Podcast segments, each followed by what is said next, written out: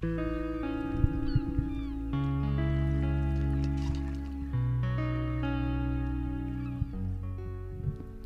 si on parlait médias sociaux avec Antoine Perrigne?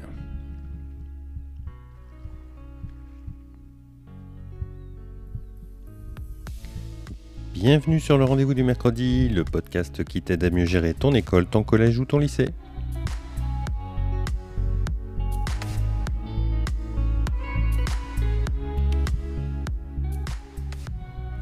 Alors par les réseaux sociaux, autant le faire avec les meilleurs. J'ai choisi pour cela Antoine, qui est classé parmi les 5 ou 10 influenceurs français sur LinkedIn.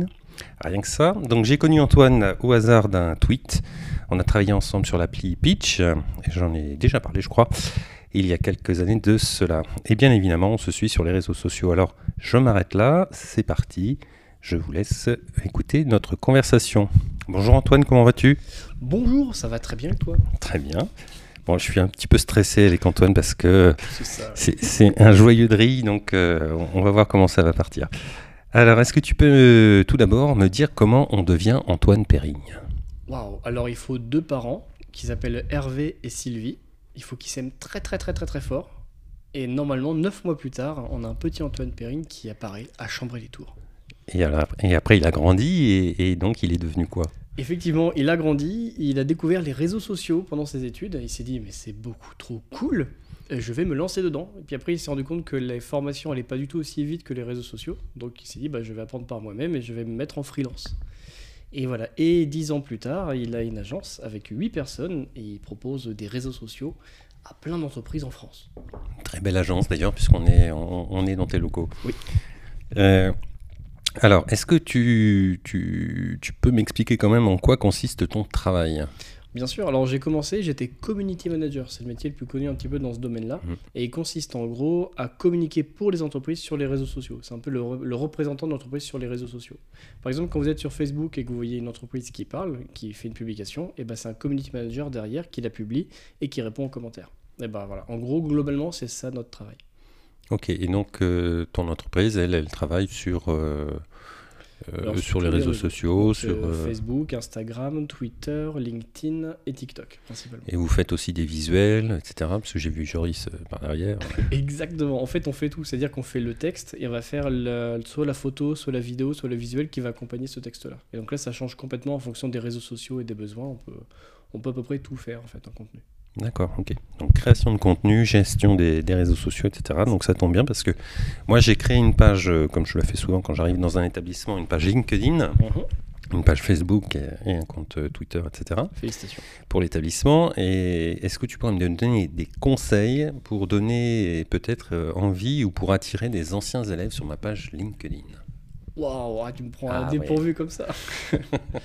Euh, déjà, un conseil, mais j'ai aucun doute avec toi, c'est le fait de mettre de la personnalité dans sa publication. Le, premier truc qu'on fait sur LinkedIn, c'est qu'on se dit, euh, ouais, bah, vu que c'est un réseau professionnel, je vais être sérieux. Alors que mm. ça fonctionne pas du tout comme ça. Corporate, enfin professionnel, ça veut pas dire euh, chiant, je me permets ce terme, mais je m'en excuse d'avance. Et l'idée, c'est qu'il faut mettre ta personnalité dedans. Et les gens, ils vont plus, plutôt accrocher à des pages qui ont une vraie personnalité, qui apportent quelque chose, qu'une page qui est juste une page de publicité, en fait, où personne va s'abonner à une page de publicité. D'accord, donc euh, raconter un petit peu ce qui se passe dans l'établissement. Euh, c'est ça, mais surtout le faire comme si tu parlais, comme si je parlais normalement, quoi. Pas dire aujourd'hui dans l'établissement nous avons fait, mais je viens de recevoir machin et c'était super sympa. Tu vois, ce genre de choses-là. Hmm. Le deuxième conseil qui marche souvent très bien pour euh, toutes les boîtes et tous les secteurs, c'est de donner une valeur ajoutée à cette page-là que les gens qui s'abonnent, ils retrouvent quelque chose. Soit ça peut être du divertissement, mais ça peut être aussi de l'enseignement, ça peut être quelque chose qu'ils apprennent à chaque fois qu'ils consultent quelque chose. D'accord, donc il faut que sur la page, on puisse, euh, que la personne puisse apprendre quelque chose. Donc, euh, oui.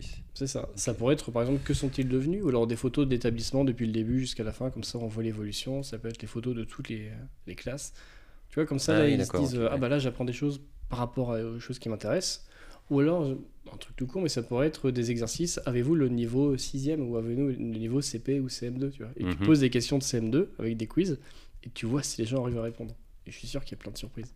Ah oui, intéressant ça. Ok, ok. Et donc, euh, est-ce qu'il y a une régularité à avoir ou? Ouais, il y a une fréquence et une régularité. Pardon. L'idée, c'est qu'il faut être, euh, il faut être fréquent, il faut publier régulièrement, souvent, parce que sinon, en fait, c'est pas les gens, c'est plutôt les algorithmes vont vous oublier. C'est que euh, dès que vous publiez beaucoup, l'algorithme est avec vous et donc vous surfez un peu sur une vague. Et dès que vous arrêtez de publier, la vague redescend et donc il faut recréer une vague pour recommencer. Donc l'idée, ça va dépendre, la fréquence va dépendre des réseaux sociaux, mais globalement, si c'est Instagram ou euh, TikTok qui intéresse, il faudrait dans l'idéal publier tous les jours, arriver à publier quelque chose tous les jours. Les stories sont là pour aider, mais ça prend, ça prend pas mal de temps. Sur LinkedIn, c'est différent. Moi, je sais que j'ai une fréquence de deux par semaine. Il y en a qui arrivent à un par jour, mais je trouve que c'est, je trouve que c'est trop. Mais ce qui est important, c'est euh, hmm. d'être là un peu tout le temps. Quoi. D'accord.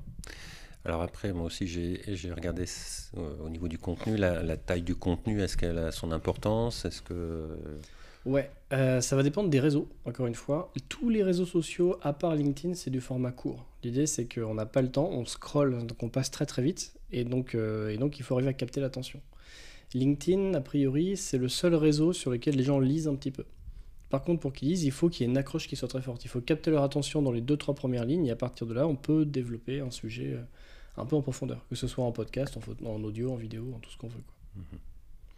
Et alors toi, ça t'arrive de, de, chercher euh, sur LinkedIn euh, tes anciens établissements Oui, alors pire que ça.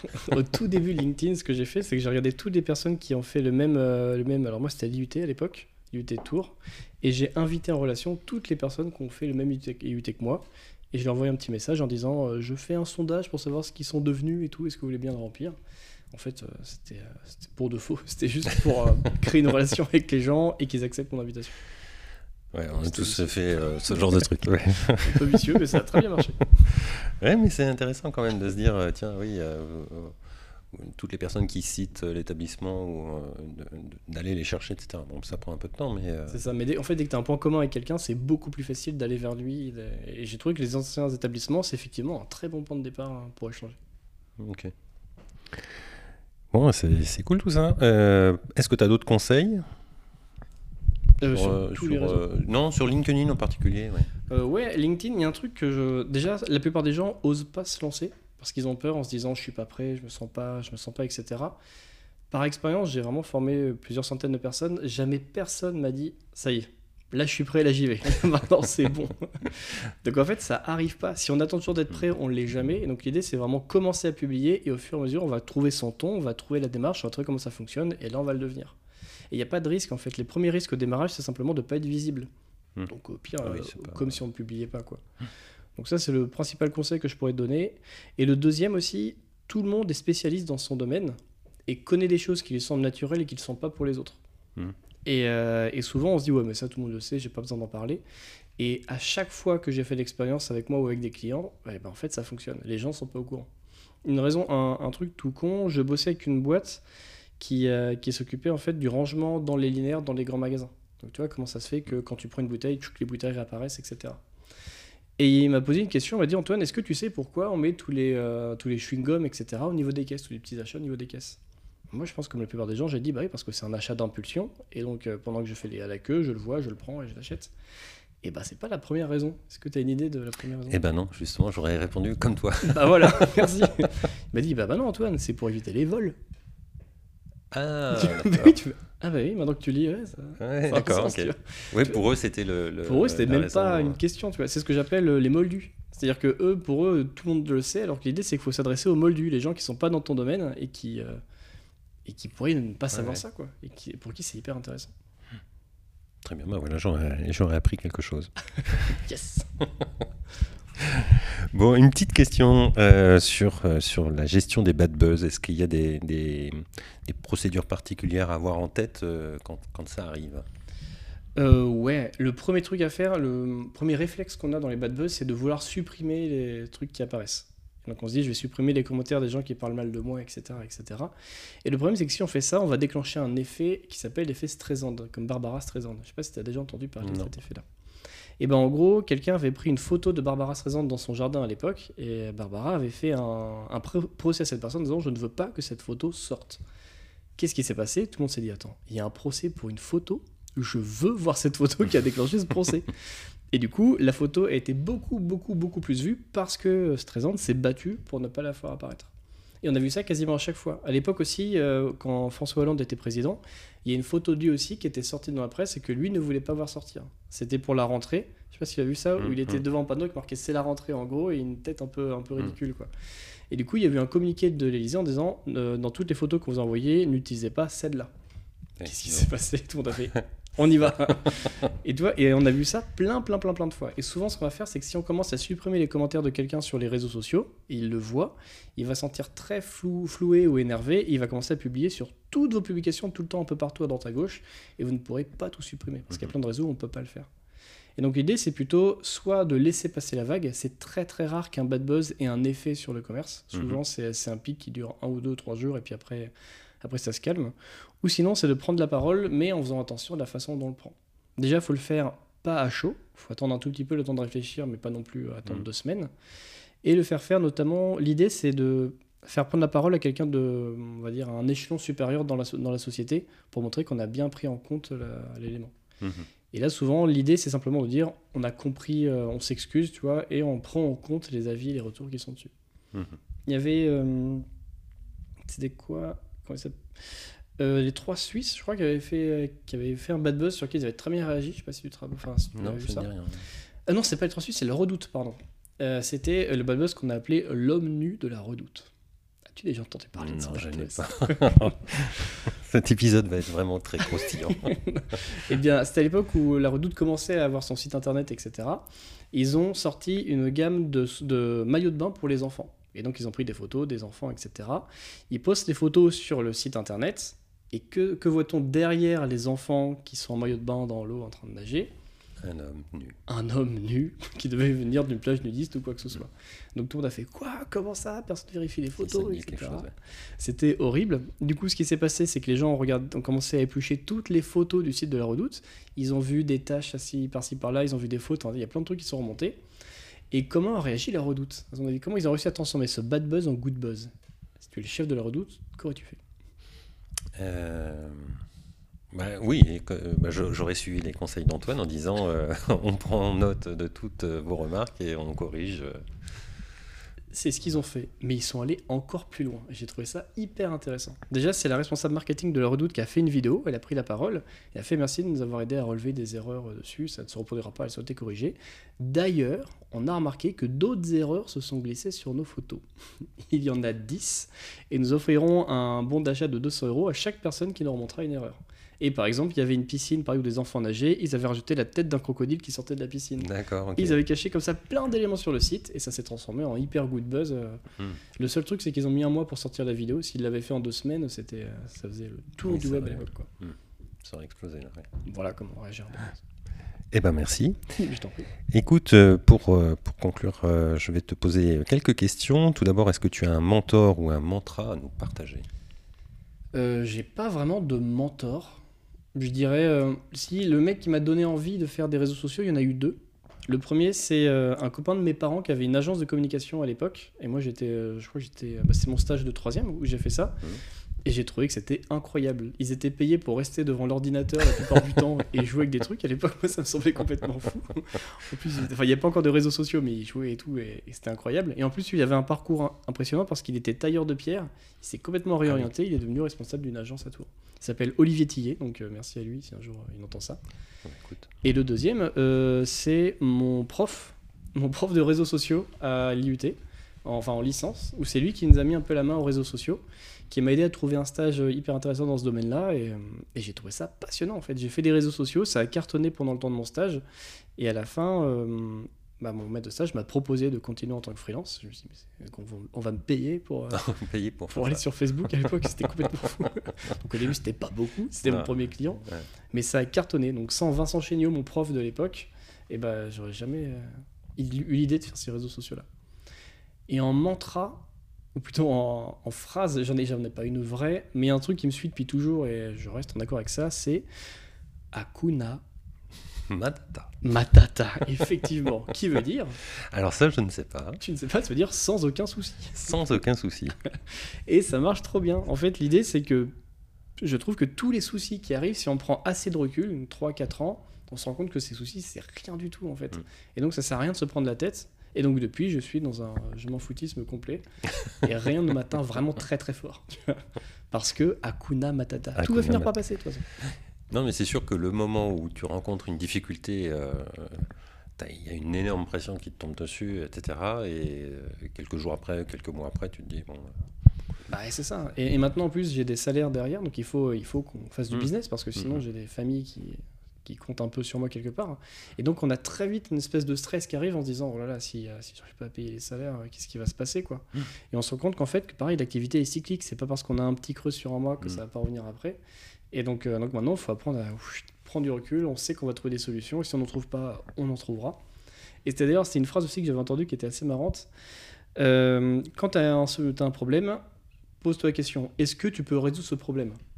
Non. Alors pourquoi te prendre la tête? Si de toute façon tu peux rien y faire, eh ben, autant pas se prendre la tête. Hmm. Donc maintenant, est-ce que tu as un problème? Oui. Est-ce que tu peux résoudre ce problème? Oui. Alors pourquoi te prendre la tête si tu peux le résoudre? De toute façon, tu le résoudre. Akuna Matata. Akuna Matata, ça va se régler. le, titre peut-être de l'épisode. Avec plaisir. Euh, d'ailleurs, je, rebondis, euh, je rajoute une question.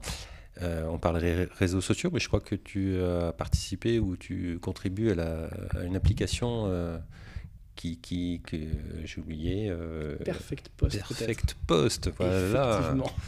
je me l'étais noté, mais je ne le retrouve pas sur la feuille. C'était, bah, j'ai un copain qui est développeur qui avait commencé à développer une petite solution. Et, et moi, j'avais un problème sur LinkedIn. J'avais l'impression que les publications duraient très longtemps. Et je voulais savoir est-ce qu'il y avait des pics dans, la, dans le moment Combien de temps durait la publication Et donc, il fallait que je puisse traquer la visibilité d'une publication, on va dire heure par heure ou minute par minute, etc. Et donc, j'ai demandé à mon copain est-ce que, euh, est que tu pourrais faire ça? Est-ce que c'est techniquement faisable? Il m'a dit oui. il l'a fait, on, ça a marché, donc on l'a sorti en disant bah voilà, on a développé ce truc-là si vous voulez, euh, si vous voulez essayer. Et ça a pris très très très vite, où je crois en un mois, on avait 4000 personnes qui avaient ah téléchargé Perfect Post, qui est une extension Chrome, et qui permet, euh, qui permet de faire plein de choses maintenant pour aider les gens sur LinkedIn. Mhm. Donc ça permet par exemple de voir où la barre voir plus, enfin où le voir plus va apparaître, parce que sinon ça coupe. Mhm. Ça permet hum, d'aider à mettre des hashtags et des emojis. Ça permet de compter les caractères. Et ça permet d'enregistrer des brouillons. Et bientôt là, ça va permettre de... On a une application téléphone qui est en train d'être développée donc on pourra, on va dire, enregistrer tous ces brouillons, toutes ces publications sur ah, téléphone et les programmer directement sur LinkedIn avec Perfect Post.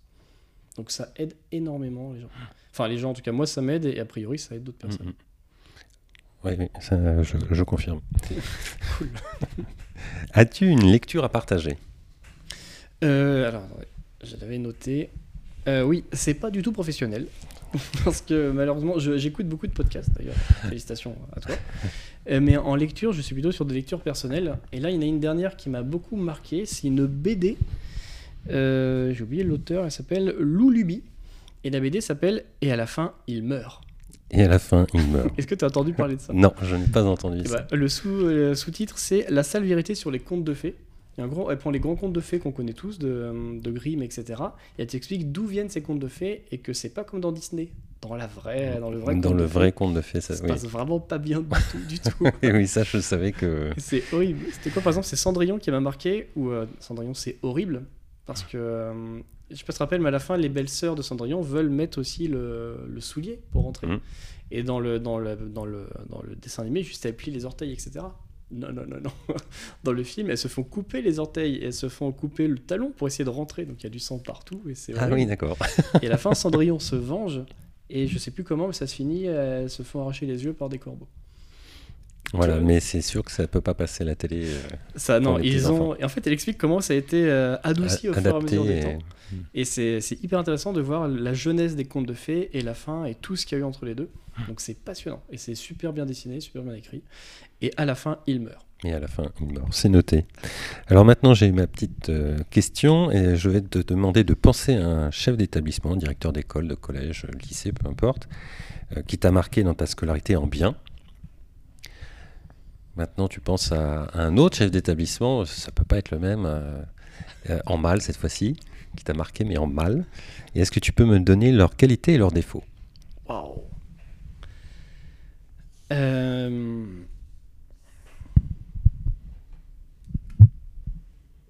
J'en ai que euh, j'en ai que deux en bien. Comment je fais? Tu as choisi un des deux. Euh, alors il y en a un que j'ai rencontré qui n'est euh, qui n'est pas mon chef d'établissement, mais qui est François Jourdain. Vous avez déjà entendu parler de cette personne Où euh, je me suis toujours dit qu'un chef d'établissement, c'est très strict, c'est très sérieux, c'est là pour imposer des choses et donc ça fait un petit peu peur. Et je me suis rendu compte que non, en fait, dans plein de cas, c'est c'est eux qui sont à l'initiative de plein de choses qui font changer et qui font bouger les lignes. Et ça m'a, la façon dont tu as mené ta barque, ça m'a marqué. Voilà, je te lis. D'accord, bon, c'est euh. gentil. Donc euh, voilà, j'ai envie. Qu'est-ce qu'on veut dire? Je pourrais dire euh, curieux. Je pense que c'est vraiment une qualité forte, créatif. Et alors, je sais que c'est un terme qui est vachement à la mode sur LinkedIn et que je déteste, mais leader.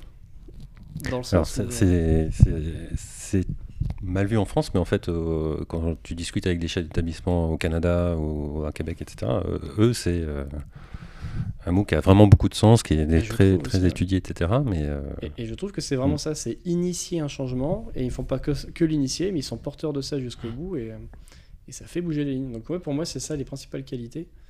Euh, après, les défauts, pas le même bien évidemment. Alors, quels sont mes défauts, euh, Antoine?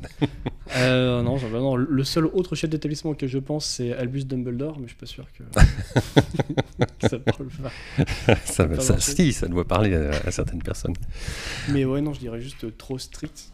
Par exemple, là, on a. Bah si, je... mon fils vient de passer au CP, et, et effectivement, la chef d'établissement de son école est beaucoup plus froide que la chef d'établissement de maternelle. Hmm. Alors c'est CP, donc je sais pas si c'est nécessaire, peut-être que ça l'est. Je sais pas, ça, tient du, caractère aussi. Euh. C'est ça. Mais je sais qu'en tant que parent, notamment en CP, on est un peu paniqué quand même par plein de choses. Il y a plein de choses qu'on connaît pas, qu'on a envie de découvrir. Et si j'avais aucun problème à aller voir la précédente euh, à la moindre interrogation, hmm. celle-là, je sais que j'ai souvent l'impression de la déranger, ou j'ai peur de la déranger en me disant non, non, elle a l'air pressée, elle a l'air de courir dans tous les sens, etc. Si moi je vais la voir, je vais faire perdre du temps et elle va, hmm. elle va souffler du nez. Quoi. C'est intéressant parce que des fois, c'est l'image qu'on donne, euh, et, parfois fausse, mais euh, voilà, c'est comme ça. Bah, moi, j'ai ma cravate, etc., euh, quand je suis à l'école, mais c'est à la fois. ça marque les enfants dans le sens où ils se disent bon bah c'est le directeur hein, et en même temps ça les amuse énormément parce qu'il tire sur la cravate. alors les petits, oui, euh, et puis surtout j'en change. donc euh, voilà, il y a quelques enfants qui comptent mes cravates, euh, etc. non mais c'est vrai qu'en tant que parent, enfin en tant qu'enfant, c'est vraiment une figure importante, le chef d'établissement. Donc pour moi, c'est important d'avoir le costume, etc. En tant que parent, maintenant que je suis de l'autre côté, il y a un vrai côté pour moi où il y a besoin d'avoir une, disponibilité, et même si je sais mm. qu'il court dans tous les sens, etc. Ou moi, l'exemple que j'ai, c'est à chaque fois que je l'ai contacté, c'était ah non, mais là en ce moment, je suis vraiment débordé, euh, ça va être compliqué de caler ça. Et donc à chaque fois, tu te dis, oh là j'ai l'ennui avec un truc, alors qu'il d'avoir mille choses plus importantes à, régler. Alors que peut-être que non. Alors je pense que pour, euh, pour beaucoup, quand même, si. oui, bah, je sais bien, hein, je l'ai bien senti. Où est-ce qu'on te retrouve sur, le, sur l'internet euh, En 99% sur LinkedIn. Hmm. Antoine Perrine, je communique. Euh, enfin, toute la com de mon entreprise passe par mon profil. Parce que pareil, communiquer plutôt sur mon profil sur LinkedIn, ça marche vachement mieux que via les pages. Ah et à part ça, j'ai arrêté euh, tous, les autres, tous les autres réseaux sociaux. Enfin, je communique plus moi-même sur les autres réseaux sociaux où je te fais trop pour les clients. et D'accord. Petit, petit trop. C'est ça. Très bien, bah merci beaucoup Antoine. Mais je t'en prie.